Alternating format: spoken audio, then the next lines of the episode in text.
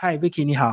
Hello，大家好，我是 Vicky，就是很高兴今天金敏哥邀请我来跟大家聊一聊我们这个区块链或加密货币的产业哦。那我今天是以协会的身份来跟大家分享。其实我跟金敏哥已经认识蛮久，以前我还在不同产业啊，或是当初进入了这个产业之后，金敏哥都有就是定期我们来聊聊，嗯嗯，跟大家报告一下这些新的知识分享等等的。那今年有一个比较不同的东西是做跟我们。呃，比特币及虚拟通货发展协会的理事长林律师一起做了这个协会。那我知道你在资料上你提到你是二零一七年开始进入所谓的这个区块链产业，在去年也也曾经在相关的这个虚拟货币交易所担任这个工作。我一直以为你可能过两三年你就会离开了，想不到你现在真的对区块链以及这个虚拟货币这么有兴趣啊？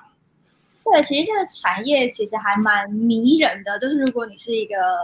很喜欢看新的东西啊，求新求变，或者是好想知道最新的状况。这种状况其实这个产业是很迷人，而且它是全世界在变动的。那当然，全世界联动之外，还是有分，比如说亚洲市场啊、台湾市场，或是欧美市场，叭叭叭，不同市场，甚至是非洲市场等等，就是它的讯息是每天都有新的，而且这个产业大概是三个月就会全球大变动一次，就非常的快速。那我是一七年入行，那时候是做台湾独角兽的一个交易所叫 c o b i n 户，然后后来也有到有银行信托的台币交易所 ACE。那去年底到现在的话，就是自己。有出来跟伙伴做顾问案啊，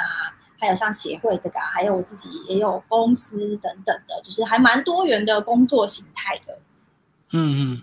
对啊，可是这样的一个这个趋势发展，它当然是世界性的一个趋势，可是对很多传统或者比较守旧的这个投资人，可能对这块他是连碰都不敢碰，对不对？呃，大概其实因为这一两年比特币有成立到很高点过，那高点的时候，主流媒体就会报道。那其实这几年稍微大家有一些改变，就是那种觉得全部都是诈骗的比例正在慢慢的降低。现在大概就是分三类，就是以传统金融来看，这个加密货币或者区块链产业化大概分三类。第一种是他已经愿意拥抱，其实有很多家族基金或是大型机构，连主流媒体都看得到，就是他们都有进场持有比特币，包含美国很大的一些伪策略。还有今年的那个 Elon Musk 这些，其实算是最大市场的很多大公司都有进场了，也公开看多，觉得这是一个有潜力的一个新的投资标的或者是产业。这是第一种，就是已经开始拥抱。那第二种就是说，哦，还在观望，渐渐从负面转成中立，或者是稍微正面一点的倾向。他就是这些先行者在干嘛？他可能。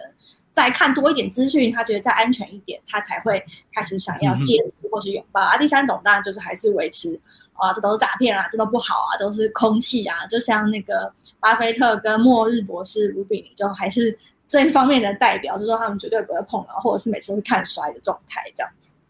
嗯，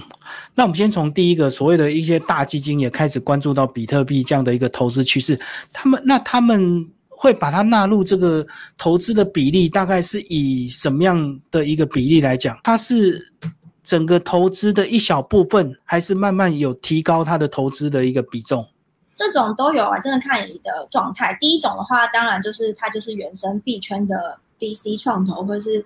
呃币圈的大机构，那它全部都是 for crypto。那另外一种就是大家传统认知界的一些投行啊、基金啊，不管是公开还是私募的，或者是呃一些 LP 个人的这种，他们就是还是看他风险承受度啊，可能他可以从百分之五、百分之十开始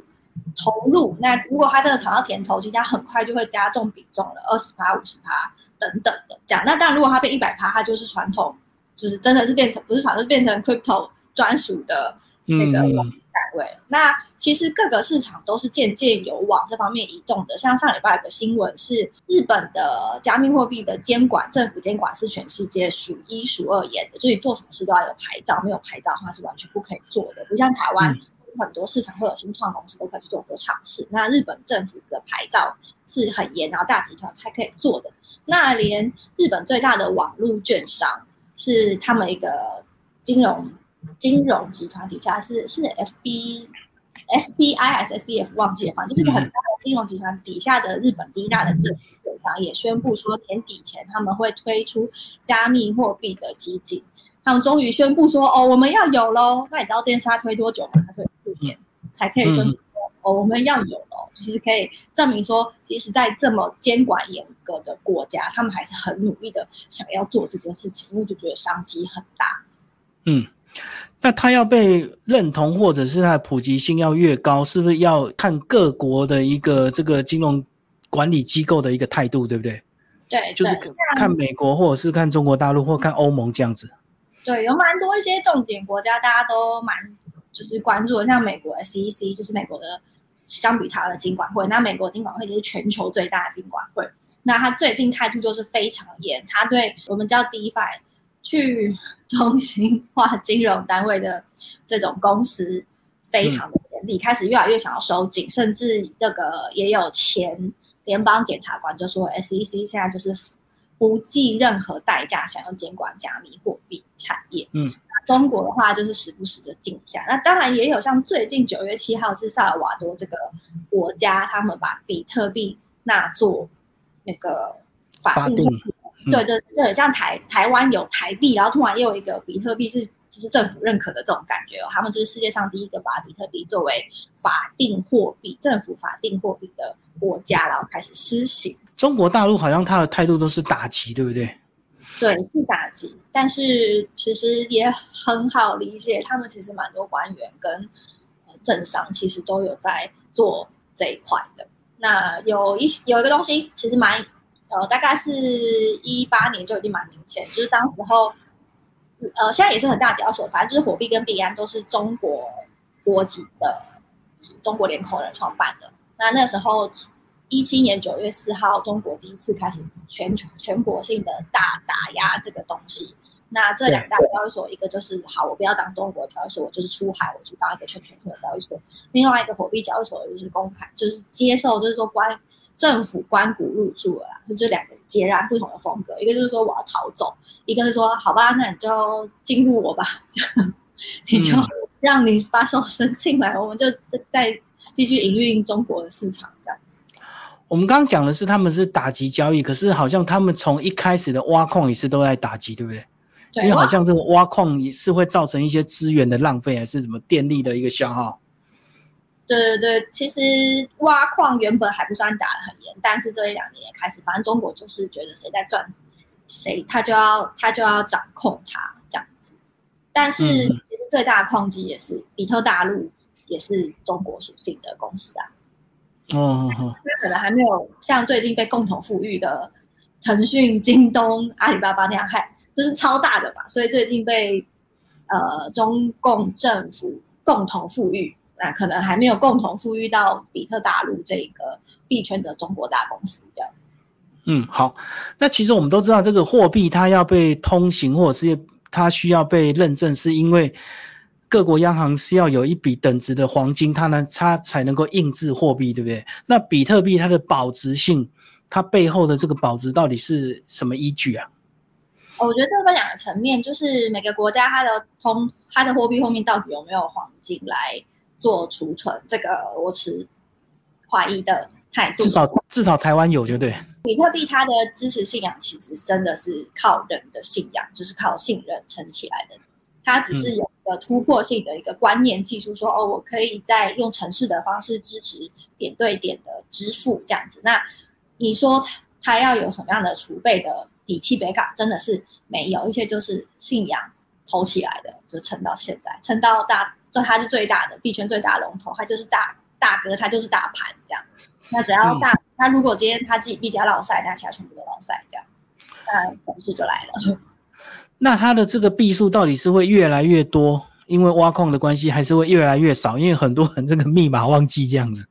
我这个是一开始就设定好，就是发明比特币的这个人叫中本聪，就是他的论文的笔名，就是目前没有人知道中本聪是谁。那他游戏规则就是说，世界上只有两千一百万枚的比特币，你要用一些方法去得到那个方法，譬喻叫做算数学，所以你要用电脑去解数学的方法，你解出来就会给你，或者是。当这个区块链网络开始运行的时候，你帮忙记账做一些事情的贡献，就会给你。所以挖矿是指一开始的那个用电脑算力去解数学。那因为它它是这样，就是全部只有两千一百万枚。那我是每两年可以被挖出来的就递减，所以它其实是通缩的，就是本来就有数量的限制，然后每每两年被挖出来，就是比如说这两年我同一时间这一分这一秒，全世界可以挖被挖出来的数量就是固定的，两年后这个数量故意再再少百分之五十。哦，它有两理种，一个是这样被挖出来的东西是每两年就少百分之五十，再来是它本来就是有两千一百万枚，然后再加上你刚说，比如说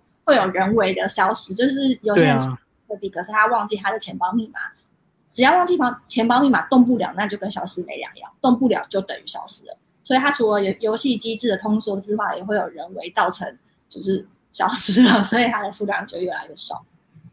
哦，所以人家很多投资者对它有信心，就是因为它的稀少性以及它会越来越少，就会越来越珍贵这样子啊。至少它不像那个美金一样是可以一直 QE 一直 无限量的印你也不能自己生产假的比特币，因为那个大家在链上的城市看得出来，啊，这个就是假的。那所以它，所以某种程度上，很多人爱批喻为它为黄金，就是其实世界上地球储存的黄金是差不是定量的嘛，总有挖完的一天，或者现在挖出来放在储储存在某个地方的那些黄金的数量就是固定的。好，那回头来讲一下你们的这个协会——比特币及虚拟货币发展协会，你们主要是要推动什么？呃，这个主要是因为这个产业其实在一六年、一七年，台湾呃，不管叫投资人也好，创呃新创的企业家啊，或者是一些个人也好，其实一六一七年到现在人数越来越多，公司也越来越多。那其实有蛮多的公司行号，或是个人，或是新创团队，大家都是。真的是认真在做事业的，就是撇除掉可能有很多资金盘啊，或者是诈骗，或者是跑路的那些。所以我们现在协会蛮多都是，其实真的查得到它有很多优良的历史或是产品的交易所啊、公司啊、协会个人，或者是教授、律师、医师、会计师这一些的。就是如果是个人的话，他可能就是相信这个产业，那 as a 投资者或者是支持者，他希望也能够多多参与台湾这个进展。那以团体会员与公司来讲的话，当然就是希望能够跟政府，一来是业界互相的交流，二来是跟政府的相关单位能够有一个畅通跟固定的互动管道。那其实蛮有进展的，因为甚至今年才有出现主管机关，以前是。当有纠纷发生时，是台湾没有所谓的主管机关的，大家都以为哦是经管会吗？其实不是，三不管就对。对，那今年才有确定说哦有主管机关叫经管会，然后也有一个七月一号生效的就是反洗钱法啦，好把加密货币也涵盖进来了。所以其实政府方在今年也是有一些进展的。那相应应的业者们或者业呃业者们可能就有需要一些配套措施啊，去配合或者是更新自己内部的程序等等，才能够符合政府最新的法规。其实有监管，大家是开心的，对，嗯，所以你们的会员就是个人跟公司行号都有，就对。对对对，就是这个两种身份加入都可以。那我们其实会不定期帮一些业界交流，或者是法律的论坛，或者是一些配合大的一些。呃，论坛的协办单位等等的，那原本的呃交流当然就是有，而且我们也有明确分不同的组，就是有产业发展组，然后还有学术研究组啊，还有社社群发展组等等，就是配合这个各个会员不同的属性，他们可能会有比较多不同的互动这样。所以这样讲，如果说呃你们的协会推广的越顺畅的话，以后大家对这样的一个交易，这个不管是被诈骗或者是一些错误的一个知识，就越能够厘清，对不对？因为我们也有一些法律的资源，所以我们当然是希望我们的个人会员或团体会员都是防范于未然的，尽量不要出事了才就是才求助。那当然，呃，业界还有很多其他。的单位、团体或者是协会，其实我们都会互相交流。那其实现在台湾从事这个产业的人还算是少的，所以可能一个公司好好或是一个个人，其实他有参加别的单位，所以大家其实都还蛮常互相认识的。所以可能有些人他会挖，或有些人他会做虚拟货币的买卖，可是他并不一定背懂背后这么多一个复杂的一个这个法律或者是一个这个整个交易行为这样子。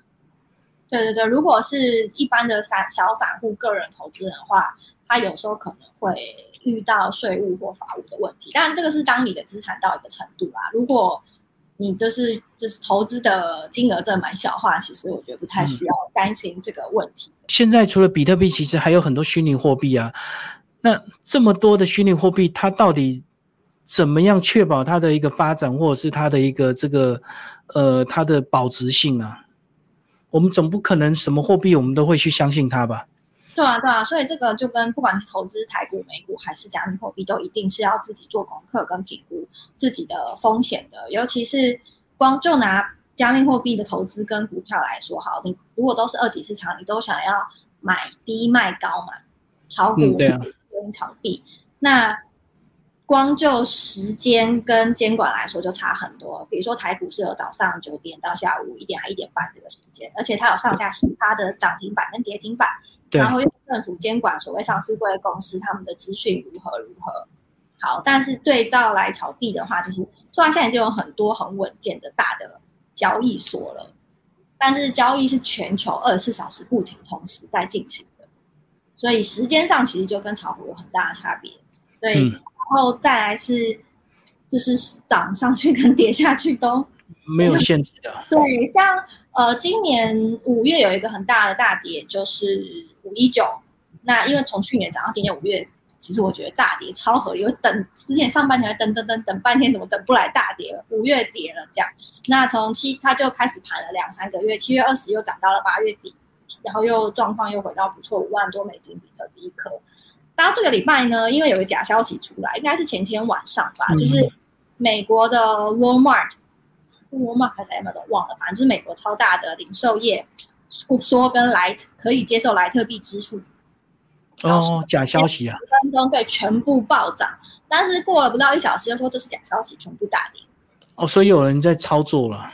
对，这种这这种事其实已经暴跌或暴涨，就是超习以为常。但如果你对于你自己的资金配置，或者是你心脏没有那么大颗的话，就真的就是小额就好了，或者你就是玩现货就好了，你就不要加杠杆加。期货或者是玩太多衍生性商品这样，那如果是以现货的话，长期来看其实都还蛮看多的。所以这样讲，比特币它不太能够像土地资产这样买了放着就不用管了，三五十年让它自己涨。看你的长 长期，就多长期啊？如果你是二零零八年或零一买的，买到现在十年多了，那真的就是几千倍的涨幅啊！对，那比土地还要更可怕的涨幅。那你自己投入这个产业也算有一段时间了，那。它到底未来有什么样的一个这个应用？就是除了要看各国的一个认证吗？就是各国承认它是法定货币，它才会越来越稳健吗？还是怎么样？其实应用还是以金融最最光速发展。其实我们刚刚讲 DeFi 去中心化金融，呃，就是没有接触过的朋友可能有点难想象，在加密货币产业全球已经有很多的项目方，可能就已经跟开银行一样。那你会说啊，开银行它又不是真的政府认可的银行，为什么会有那么多人愿意把钱放进去？还真的就有那么多人愿意把钱放进去，而且是越来越多人。就是你就把币圈想象成一个新世界，就原本很多的规范都是政府规定什么，银行规定什么，这些单位机构规定你才做事。可是在这个世界，就像新大陆，你只要有技术能力，你有什么能力，你去做都可以，没有人说不行。所以光像开银行。你发一个币，其实就有点像开银行，那就看你在银行强不强嘛。到底是指开一天就会倒的银行，还是真的可以捞到很多的资金、很多的机构投资你，然后做很多衍生性产品，然后你都在全球行销很强的银行呢？就到头来还是比这个实力啦，就是你有这个实力，你有这个资源，你有这个脑袋，你就可以去做。所以这样讲，就是有很多新的这个发展方，他会搞他们自己的一个虚拟货币，然后投资人如果买单的话，他就等于 可以把它变成一个交易行为，就对了。对，那交易其实现在是最普通，已经变成币圈中最普通的东西的。第一方是去中心化金融，它其实有很多的玩法，甚至台湾在这方面的能量是很强的，因为我们的呃软体工程师非常的强，然后呃人数跟强度都很强。现在已经有很多台湾的，不管是公开公司或者是匿名公司，其实是在做全球的生意的，或者是全球都很大型的。机构选择跟台湾的新创团队或区块链公司来合作。嗯嗯嗯，哇，这个这个产业实在是好神奇哦，很非常有趣，对。可是也是充满危机，对不对？充满风险。是真的不要道听途说，就你买买股票道听途说还可以，真的也不会赔到哪里去。但你如果买币这件事情道听途说，你可能这就是可能明天就归零喽。对，那你怪不了谁啊？你自己要道听途说，或者自己愿意把钱交到别人手上。嗯，就是如果自己这个真的有一点需要做功课的门槛，这样子。嗯，我们刚讲的是那种可能有人会刻意放一些假消息，让它暴涨或暴跌。那如果透呃，我们排除这种人为的一个操作的话，它未来比较合理或比较健康的发展是怎么样？健康的发展就比如说像呃第二大的币是以太币嘛，因为它是呃基于以太坊这个区块链，那这个区块链上面的应用已经超级超级多，但因为它的应用还是比较偏向于。金融或是新的科技玩法方面，所以有一点难跟大家比喻说，所谓现在应用很多到底是什么应用？因为大家可能不知道什么是 DeFi，也不知道什么是 NFT，所以这方面很大的应用在上面是超级多、超级火，大家可能很难想象一个几张图、几张文字，所谓的 NFT 项目一出来，就就有几百万美金、几千万美金的资金，全球资金涌入，大家都想要抢这个东西，然后有人看到了，直接复制出来，又在做很多新的，然后新的玩法、游戏规则什么之类的。就是，哎，就是，可是我觉得大家还是还是很建议大家慢慢的去了解，就是永远不嫌晚。因为比如说我一七年入行的，那可能一七年、一八年入行的朋友们，那时候假设我刚入行的时候累积知识量是这样，然后他们进来的时候累积知识量是这样，所以他只要再多一点点，我们差不多就平行，或者他比我认真一点这样。可是如果一七年现在已经二零一一年了，就是当时候跟我同期入行跟下来，我们的知识量都已经累积到这样。对对对，现在入行的人，你要从这样小开始，就是就是这个差距随着时间会越来越大的，因为这个产业的历史跟新的玩法堆叠的东西越来越多。嗯嗯嗯，好，你最后要把把讲一下你们协会当初成立的这个创办人，好不好？介绍一下。我们这一位林律师，其实也是加密货币产业非常优秀跟知名的律师，其实他有非常多的专栏。跟一些新的观点，那他他当然，其实他内容也不是只有关注在加密货币，像之前电动车产业啊，或者是一些科技新创、新品牌东西，他也都有，所以大家可以搜寻他的呃，Facebook 叫果壳，就是他的艺名叫果壳。那其实他是就是在业界非常知名的律师等等，就是很多业界大公司都是以他们家为法律顾问，那还非常热心，就是协助过币圈很多的。个人或者是公司行号有很多法律的资源或者是专案这样。如果有虚拟货币这个纠纷，一般律师可能也没有办法参与，对不对？还是要有一些虚拟货币相关的一个知识。对对，其实如果真的是这个产业中的纠纷，你有没有经验是非常差很多，因为很多东西都是认定不清，你要自己去举证以前的状况或最新状况来举证。好，最后 Vicky 跟我们讲一下这个呃虚拟货币未来的发展，它还有什么样的一个可能性啊？因为其实我们都知道，当然有听过很多正面或负面的，负面的大概就是有很多人把它当做洗钱嘛，对不对？所以虚拟货币才会通行这样子。那正面的话，好像也是有蛮多人肯定这种新兴的应用的。对对，我觉得大家可以把它最简单就是想象成，比如说二零零年的打抗吧，网络的风潮有。呃，有泡沫的时候，但是长期来看，比如说二零一到现在二十二年，大家已经可以，大家就是差不多都有活个二三四五十岁，你就知道从当初到现在拨接上网到现在网络可以做光纤，对，对，而且就是时这个东西时间发展越后面，它迭代它更新的速度是更快的。以前迭代一次可能两年，现在可能半年就要迭代一次。对，就是这个产业可以把它比喻为当年的网络的感觉。从大家觉得网络是什么，或是只有超有钱人才可以上网，到后来，哎，比如说网购这个行为，一开始大家都觉得是不可靠诈骗，到现在谁不网购等等，就是都会迈向，就是越来越多应用，然后越来越普及，大家就会变成你日常生活的。但你那个时候再去拥抱它，就是有一点后知后觉了。大家可以先从多多了解开始。对而且这两年疫情应该对这个比特币以及虚拟货币的这整个市场还是有这个推波的一个作作用，对不对？对，其实疫情对比特币或者是炒币的人是没有什么影影响的，反而跟房地产一样，因为只要有大事件，美国就要印钞，印钞就热钱，热钱就是股票、房地产，然后现在再加一个币圈就是涨，就这样。嗯，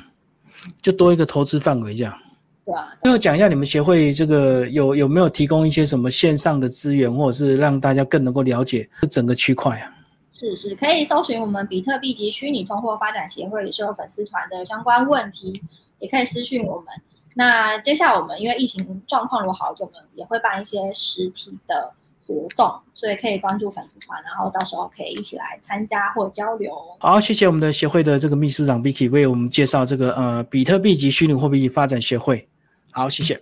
谢谢金明哥，拜拜。